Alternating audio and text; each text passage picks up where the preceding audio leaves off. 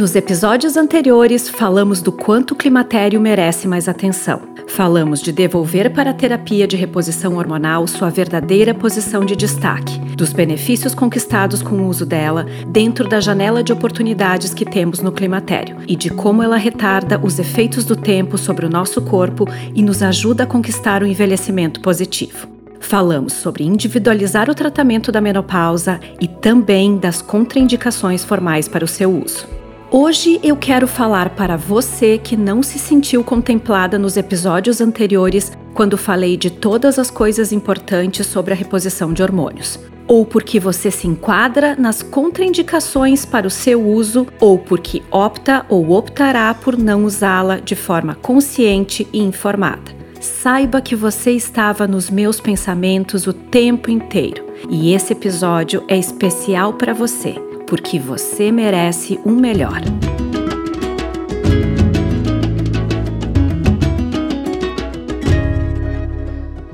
Bem-vindas ao Primaveras, o podcast que traz, quentinho no seu ouvido, informações sérias para você ter uma relação afetuosa com a sua maturidade. Eu sou a doutora Lisiane Docimiotti e acredito que podemos nos preparar para uma menopausa intencionalmente bem vivida. Vamos aproveitar juntas todas as estações? Hoje vou contar para vocês uma história nossa, minha e da Flávia, uma paciente que me marcou muito. Ela me marcou porque, além de ser uma pessoa muito iluminada e especial, ela foi a primeira paciente bem jovem que tratei do câncer de mama no meu consultório privado. Vou chamá-la de Flávia para preservar sua identidade. Ela tinha apenas 34 anos quando a conheci. Era uma mulher muito bonita, dona de um cabelo cor de mel e olhos amendoados. Ela era feliz no seu casamento de 16 anos com um cara muito apaixonado e carinhoso. Seu amor lá desde o segundo grau. E tinha tido filhos cedo, duas meninas, com 14 e 10 anos na época. Ela era uma farmacêutica super entusiasmada que estava começando seu próprio negócio uma farmácia de manipulação que se focava em produtos cosméticos antialergênicos para pessoas sensíveis. Então, num melequento dia de inverno, entre as milhões de coisas que fazia como mãe, esposa, empreendedora, Flávia estava colocando o cinto de segurança do carro e sentiu uma ferroada na mão esquerda. Ela imediatamente pensou em câncer e foi procurar ajuda. Uma prima dela, que já era minha paciente, ligou para o consultório e pediu uma consulta para ela o mais rápido possível, dizendo que ela havia sentido um nódulo na mama.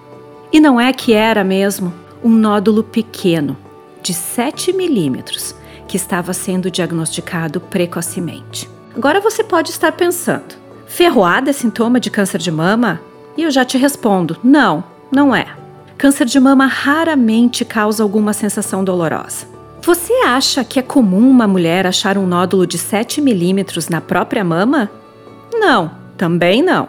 Nódulos de mama geralmente são percebidos pela própria mulher no autoexame quando já tem um centímetro de diâmetro.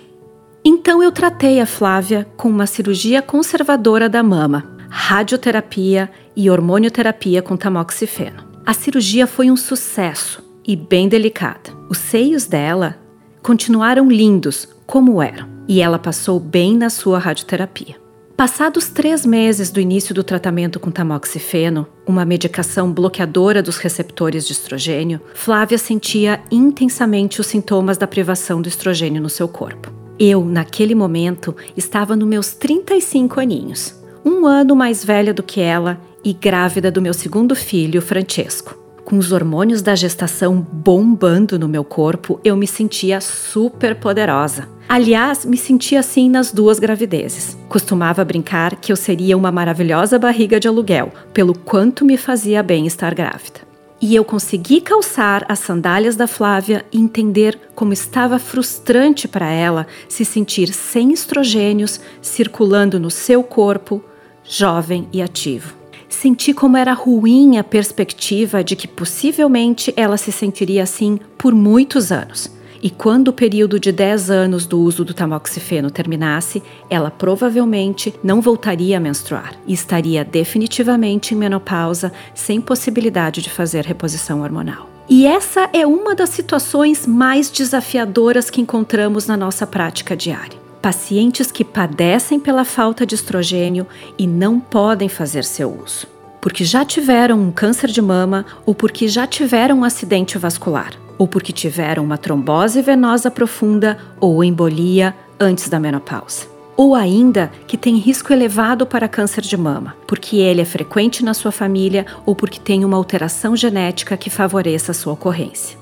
E essa situação é ainda mais complicada para aquelas que vivem essa situação de não poder usar hormônios quando ocorre uma menopausa precoce, antes dos 40 anos, muito cedo na vida e que tem muitas décadas de vida pela frente, como foi o caso de Flávia. Quando, nesses casos, a menopausa acontece muito cedo, além dos sintomas serem fortes, as pacientes têm ainda mais risco de terem prejuízo acumulado no sistema cardiovascular, na saúde dos ossos, caminhando precocemente para a osteoporose e sentindo as consequências cognitivas e de transtornos do humor que temos após a parada da fabricação do estradiol no nosso corpo.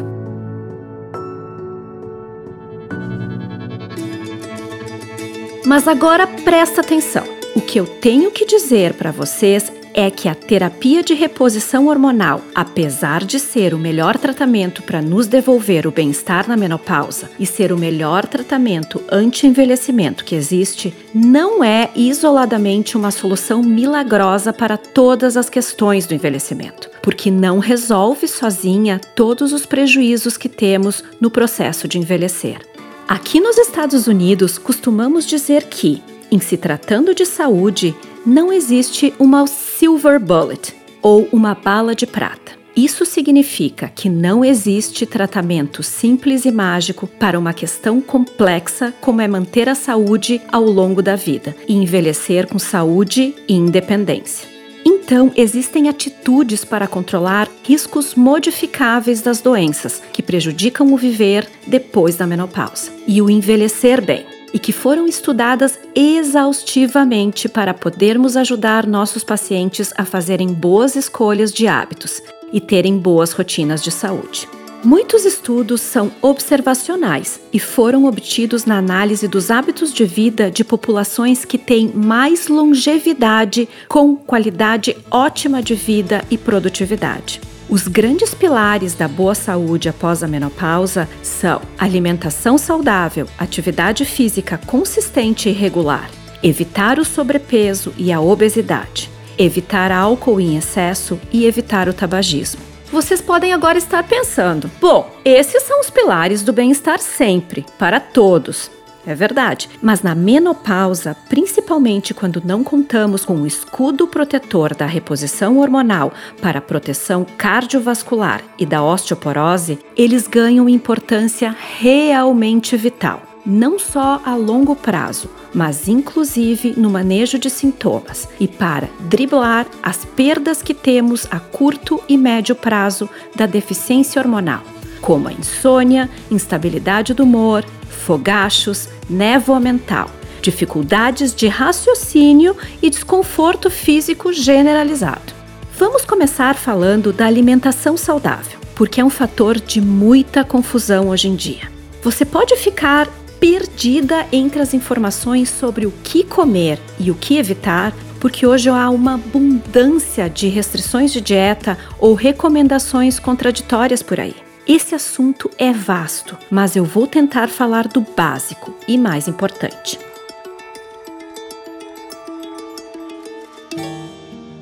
Começando, não pense na alimentação como dieta só com foco no peso. Pense em termos de nutrir seu corpo com o que existe de melhor e como combustível para te possibilitar funcionar física e mentalmente o melhor possível. Eu adotei esse critério há quase três anos e não penso mais em dietas de contar calorias, e isso me ajudou muito a fazer as escolhas melhores, a manter peso, saúde e energia. Então não adote nenhuma dieta restritiva de glúten ou de carboidratos ou algum grupo específico de alimentos assim, empiricamente. Ouça seu corpo. Se perceber que algo não está te fazendo bem, e isso é muito comum depois dos 40 e na fase do climatério, procure um nutricionista ou um endocrinologista para uma avaliação adequada. Durante o passar dos anos, nosso corpo vai selecionando alimentos que não nos são benéficos. Se a suspeita for de alergia, um alergista será importante para te ajudar. Mas não entre em modinhas e faça dieta sem indicação profissional. Como defende a nutricionista e autora de dois best-sellers sobre nutrição, a doutora Sophie Deran, isso tem um efeito muito nocivo para a relação que temos com a alimentação e, por si só, pode causar transtornos alimentares difíceis de tratar, como a compulsão, a anorexia ou bulimia. Mas atente que após os 40 anos é muito comum sentirmos efeitos inflamatórios e digestivos relacionados a alimentos como açúcar, o álcool, grãos, principalmente o trigo e laticínios. Isso pode resultar em digestão difícil, alterações desconfortáveis do funcionamento do intestino, excesso de gases, inchaço da barriga e até dores articulares. Ou você pode sentir perda de energia ou fadiga relacionados a algum tipo de alimento. Quem aí se lembra dos avós ou dos pais reclamarem que algum alimento já não fazia bem para eles depois de uma certa idade? Eu devo confessar, eu sempre achei que era implicância boba, frescura. Mas não é não, é pura verdade. Vamos falar das premissas básicas então. A carne vermelha deveria ser um mimo esporádico. Diria que idealmente duas vezes por mês, principalmente se preparada em altas temperaturas como churrasco. Já foi comprovado que esse processo de preparo da carne libera substâncias tóxicas e potencialmente cancerígenas. Prefira carnes brancas e peixes, principalmente os de água fria, que têm uma camada de gordura super especial para proteger seus músculos do congelamento e que são ricos em proteínas e gorduras boas, porque contêm altos níveis de ômega 3, um ácido graxo essencial que tem um efeito antioxidante poderoso, como o atum e o salmão. Eles são bons para tudo, desde a pele até os ossos. Evite carboidratos refinados como farinha branca e açúcar. Eles são vazios de nutrientes e não fazem nada bem, além de serem poderosos retentores de líquido. Opte, por exemplo, por grãos integrais, batata doce e leguminosas como fonte de carboidratos e energia. E por falar em retenção de líquido, use o sal em moderação. Para quem não tem doença cardíaca congestiva, hipertensão ou doenças renais, eles não devem ser retirados da dieta, porque dão sabor aos alimentos e nos ajudam a comer com prazer o que precisamos ingerir mais, como saladas e legumes. Então, para o sal, a moderação é a palavra. Se você precisa de um norte para guiar suas escolhas quanto à dieta, meu conselho é se basear na dieta mediterrânea. Ela definitivamente é uma unanimidade quanto aos seus benefícios a curto, médio e longo prazo na nossa saúde e todos os estudos sobre longevidade concordam que, no seu conjunto, ela é mais adequada para envelhecer bem pode abusar de saladas, legumes, amêndoas, nozes, azeitonas e azeite de oliva, além dos peixes, atum e salmão que já falamos. Se você gosta de um drink e isso te ajuda a curtir sua refeição à noite e seus encontros com seu amor e seus amigos, prefira o vinho, tinto de preferência, tomado em moderação. Ele é rico em polifenóis, que são poderosos antioxidantes também. Os destilados são definitivamente nocivos. Causam mais abstinência se ingeridos frequentemente, intoxicam facilmente o fígado, aumentando a gordura dentro dele, e causam mais efeitos de ressaca e indisposição. A cerveja, apesar de deliciosa, não faz nada bem, principalmente para nós mulheres. Além de ser glúten líquido, causa excesso de produção de gases e aumento da gordura abdominal e, por consequência, da barriga mesmo. Quanto ao exercício, a recomendação da Associação Americana do Coração que foi adotada por todas as outras instituições que têm protocolos de rotina para prevenção de doenças e câncer, inclusive de câncer de mama, recomendam 150 minutos de atividade física moderada por semana. Por exemplo, caminhadas rápidas, natação, andar de bicicleta, ou 75 minutos por semana de atividade intensa, que te tire o fôlego mesmo, o que quer dizer uma atividade que não te deixe conversar enquanto estiver praticando. Além dos exercícios aeróbicos que descrevi, que são fundamentais para criar um preparo cardiovascular e pulmonar que te permita ter mais agilidade, elasticidade e energia, os exercícios de força e resistência são fundamentais para produzir massa magra. Ou seja, músculos que nos ajudam a manter o peso na menopausa porque consomem mais calorias quando estamos em repouso. Eles são fundamentais também para fortalecer a massa óssea e fortalecer os ligamentos que nos protegem de fraturas nos casos de acidentes como quedas. Esses são os de puxar ferro mesmo, na academia ou em casa. E tem o Pilates, que é também uma ótima opção e nos ajuda na definição das formas femininas e colocar tudo no lugar. Yoga e dança são maravilhosas. Além de serem exercícios de equilíbrio e coordenação, nos possibilitam exercitar a harmonia entre o corpo e a mente. Ajudam no manejo do estresse e o que é mais do que essencial para a nossa vida e que geralmente não damos valor: a respiração adequada.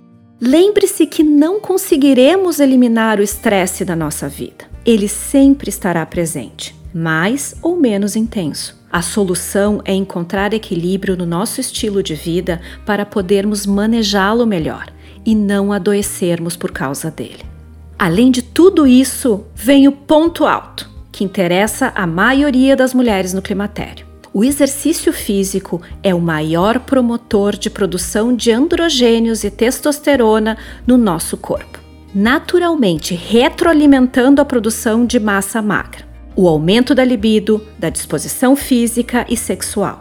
Todas se beneficiam muito, principalmente as que não podem repor hormônios. É importante entender que quando estamos nos exercitando regularmente, nós precisamos de carboidratos bons para nos fornecer energia para praticar o exercício e muita proteína, que é o substrato para a produção de músculos. Se não ingerirmos o suficiente, não produzimos músculos em resposta ao exercício. O tabagismo deve ser deletado da nossa vida completamente. Ele é um vilão absoluto que é causa de doença vascular, osteoporose e praticamente todos os tipos de câncer, porque libera uma quantidade absurda de toxinas no nosso organismo. Agora eu quero falar para você de proatividade em relação às doenças. Então vamos falar de rotinas de diagnóstico precoce. Existem exames de rotina diagnóstica que nos possibilitam diagnóstico precoce de alterações e tratamentos então mais efetivos se corrermos na frente. As principais doenças que devem ser o nosso foco são: 1. Um, doenças cardiovasculares, doenças degenerativas do coração, isquemias do miocárdio e formação de placas ateroscleróticas. 2 osteoporose, ou perda da densidade dos ossos pela queda dos estrogênios e consequente falta de absorção de cálcio e excesso de remodelação óssea. 3. Rotinas para câncer de mama, do colo do útero, do intestino, da tireoide e do pulmão. 4. Laboratoriais para identificar excesso de colesterol e triglicerídeos, alguma alteração do funcionamento da tireoide, diabetes tipo 2, ou síndromes metabólicas causadas pela resistência periférica à insulina, que ocorre muitas vezes nessa idade, principalmente se tivermos sobrepeso e obesidade. Agora quero falar brevemente para vocês dos suplementos vitamínicos importantes no climatério e que, de novo, são ainda mais importantes para quem não pode usar reposição hormonal. Eles ajudam nosso corpo a funcionar em harmonia e fornecem substrato para tudo o que acabamos de falar. Em torno dos 40 anos e adiante, é importantíssimo a suplementação de cálcio, idealmente 500 mg por dia, e vitamina D, que pode ser de 400 unidades a 1000 unidades por dia, ou uma dose única de 7 mil unidades por semana, para a prevenção da osteoporose e tantas outras funções que utilizam o cálcio e a vitamina D. Essa última, a vitamina D, é importante para quase tudo, porque intermedia a produção de vários hormônios tem efeito anti-inflamatório e trabalha inclusive no mecanismo de saciedade, influenciando diretamente na produção de leptina, que é um dos principais hormônios envolvidos na resposta de saciedade do corpo para o cérebro. O colágeno. Esse aposto que você já ouviu falar bastante e deve estar curiosa. Ele é uma proteína que compõe a textura da nossa pele e articulações principalmente, e que vai perdendo sua produção com o passar da idade. E podemos incentivar sua produção se tomarmos o colágeno. Mas atente, que a fórmula que é realmente absorvida pelo organismo e efetiva é a hidrolisada tipo 1 e 3. Agora, um suplemento que pouca gente dá valor e é importantíssimo é o magnésio. Ele é um elemento fundamental para o nosso organismo, principalmente para mulheres e principalmente no climatério, e é fundamental se estivermos nos exercitando. Apesar de haver vários alimentos ricos nele que podemos ingerir e são super nutritivos, como abacate e nozes, é praticamente impossível ingerir na quantidade suficiente para compensar o quanto usamos e o quanto espoliamos ele na urina principalmente se estivermos ingerindo a quantidade ideal de água, que é de no mínimo 2 litros por dia. Na forma de citrato, ele é melhor absorvido pelo organismo, mas se você encontrar alguma forma que associe citrato e malato juntos, é ainda melhor. Deve ser tomado na hora de dormir, porque um dos seus tantos benefícios é produzir relaxamento muscular, ajudando muito na qualidade do sono. Ele nos protege de cãibras e nos ajuda na regeneração muscular pós-exercício. Ainda ajuda no ótimo funcionamento do intestino. Acreditem, o magnésio é uma benção na vida de uma mulher. A dose ideal é de 250 miligramas ao dia, mas sua necessidade pode ser maior. Se você sente dores articulares ou tem problemas cardiovasculares, ou ainda se eles são frequentes na sua família, outro suplemento interessante é a coenzima Q10, que é fundamental para a saúde dos vasos sanguíneos e articulações. Ela dificilmente é ingerida em quantidades suficientes na nossa alimentação. Agora tenho que abordar com vocês outras medicações específicas para prevenir consequências do envelhecimento, que mais uma vez serão importantes para quem estiver fazendo TRH, mas serão indispensáveis para quem não puder fazê-lo. Primeiro, saúde dos ossos. Os bifosfonados são antirreabsortivos que protegem os ossos da perda óssea inerente ao envelhecimento e que vai se acelerar após a menopausa. Exemplos deles são o alendronato e o risidronato, que, tendo como aliados o cálcio e a vitamina D, fazem um trabalho importantíssimo na prevenção de fraturas na terceira idade. Agora, para a proteção dos vasos sanguíneos da aterosclerose que causa os acidentes cardiovasculares, temos as estatinas, que baixam os colesteróis ruins e os triglicerídeos e ajudam a aumentar o colesterol bom e protetor, que é o HDL. E já se provaram extremamente efetivas na prevenção dos danos cardiovasculares que acumulamos com a idade.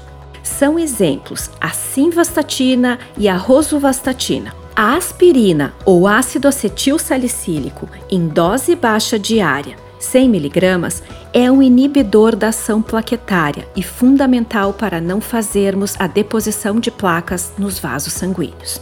Não posso deixar de falar aqui dos antidepressivos. Eles são opções muito importantes para aquelas que sofrem de fogachos intensos, com prejuízo da qualidade de sono para aquelas que sofrem oscilações do humor importantes e para aquelas com sintomas depressivos mesmo, causados ou agravados pela privação hormonal.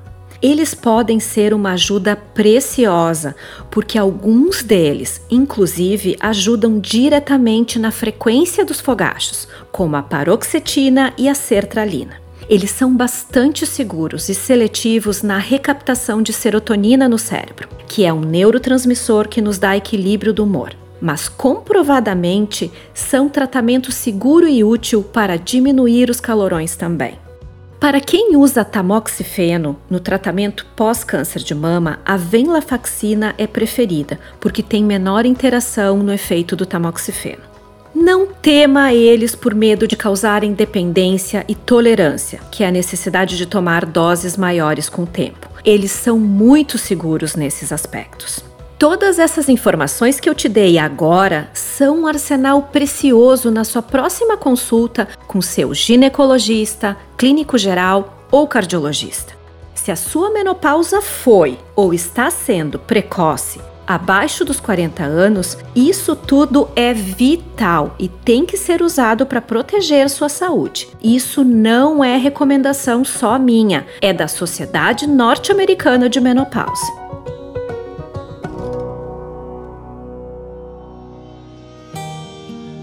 Agora quero voltar a te contar da Flávia.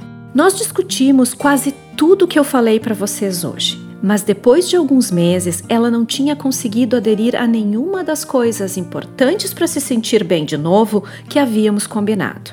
Ela continuava se sentindo desanimada e desesperançosa. Apesar do seu tratamento estar sendo bem sucedido e clinicamente ela estar ótima, ela não conseguiu persistir em nenhum dos encaminhamentos importantes que eu tinha feito com uma delicadeza preciosa escolhendo a dedo as pessoas com quem eu sabia que ela ia simpatizar e se vincular naquele momento tão delicado da vida dela.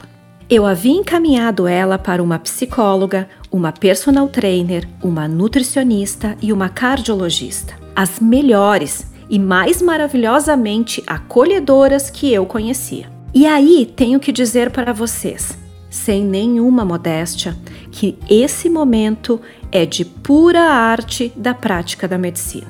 Quando um médico consegue aliar todo o seu conhecimento teórico, toda a sua prática e treinamento clínico com a empatia e capacidade de entrar na pele daquela pessoa que se deseja ajudar para tentar ver pelos olhos dela onde está o problema. Então eu perguntei: Flávia, me conta, onde você acha que está o problema? por que você não está conseguindo fazer o que você sabe racionalmente que vai lhe ajudar?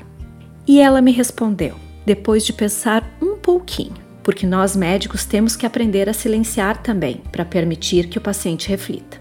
Alguns minutinhos depois, entre troca de olhares, a Flávia me disse: Doutora Alice, eu não estava entendendo o que estava acontecendo até agora, mas aqui, conversando contigo, consegui perceber uma coisa muito importante. Me falta propósito. Como assim, Flávia? Eu perguntei. Te falta propósito?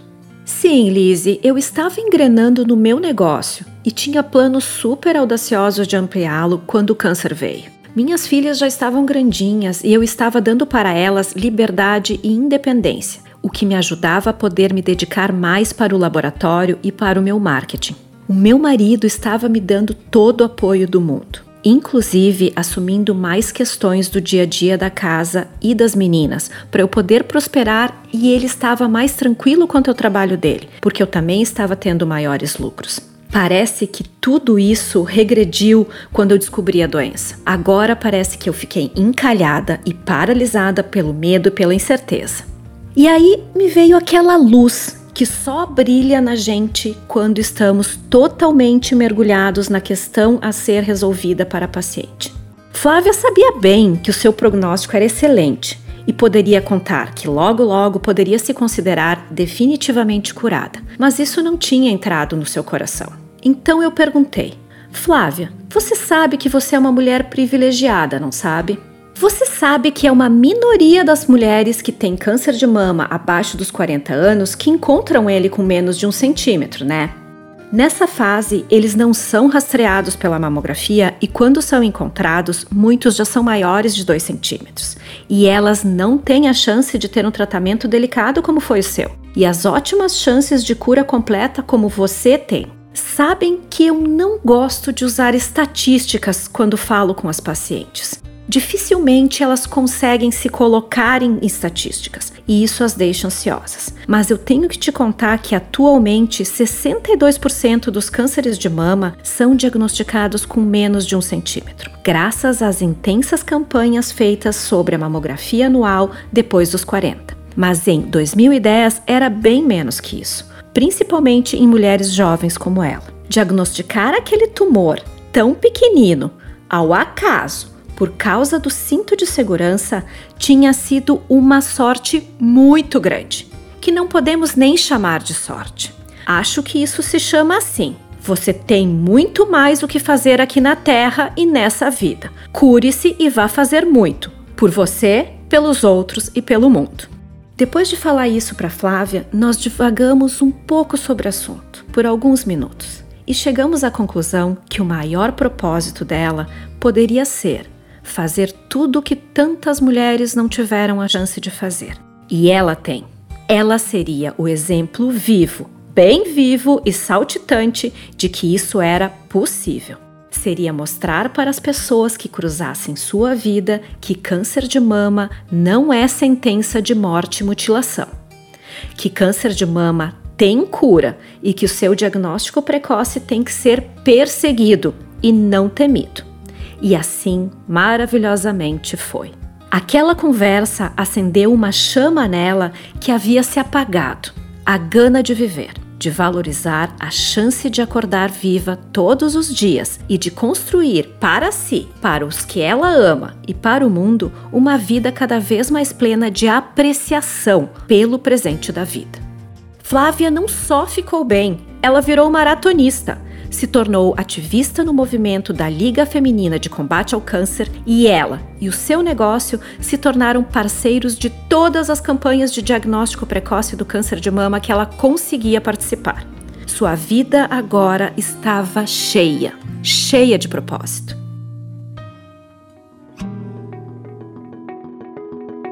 Depois de te contar essa história linda da Flávia, tenho quatro recadinhos para te dar. 1. Um, se você teve um câncer de mama, um acidente cardiovascular como infarto, isquemia cerebral ou acidente vascular hemorrágico, ou ainda uma trombose venosa profunda ou uma embolia pulmonar, ou tem alguma alteração da coagulação do sangue que predispõe a esses acidentes, ou ainda se você tem predisposição genética ou familiar a ter câncer de mama, você não deve fazer TRH. Você deve usar todas as estratégias de cuidados de saúde e prevenção que descrevo aqui para viver bem o climatério e envelhecer com saúde e independência.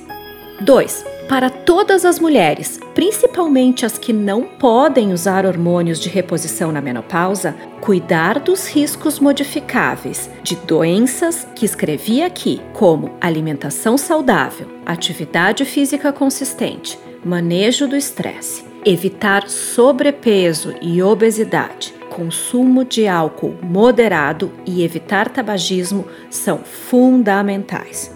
3. Existem medicações e suplementos vitamínicos que são comprovadamente importantes para preservar a saúde no climatério. Eles devem ser usados.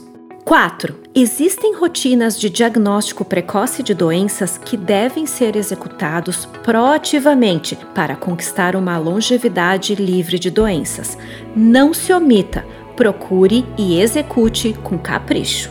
Chegando ao fim do nosso episódio de hoje, quero concluir lembrando que não há uma vida plena e feliz sem propósito. É dever de cada um encontrar o seu ou os seus e persegui-los. Isso faz com que a longevidade saudável faça sentido. Isso é o que faz a nossa sobrevivência fazer sentido. Aproveite e compartilhe com as mulheres da sua vida. E mais, quero saber o que você pensa. Quero ouvir suas perguntas e seus comentários. Vai lá no Instagram, arroba doutora Lisiane Miotti, e me deixa um recadinho. Ou ainda pelo e-mail primaveraspodcast.gmail.com.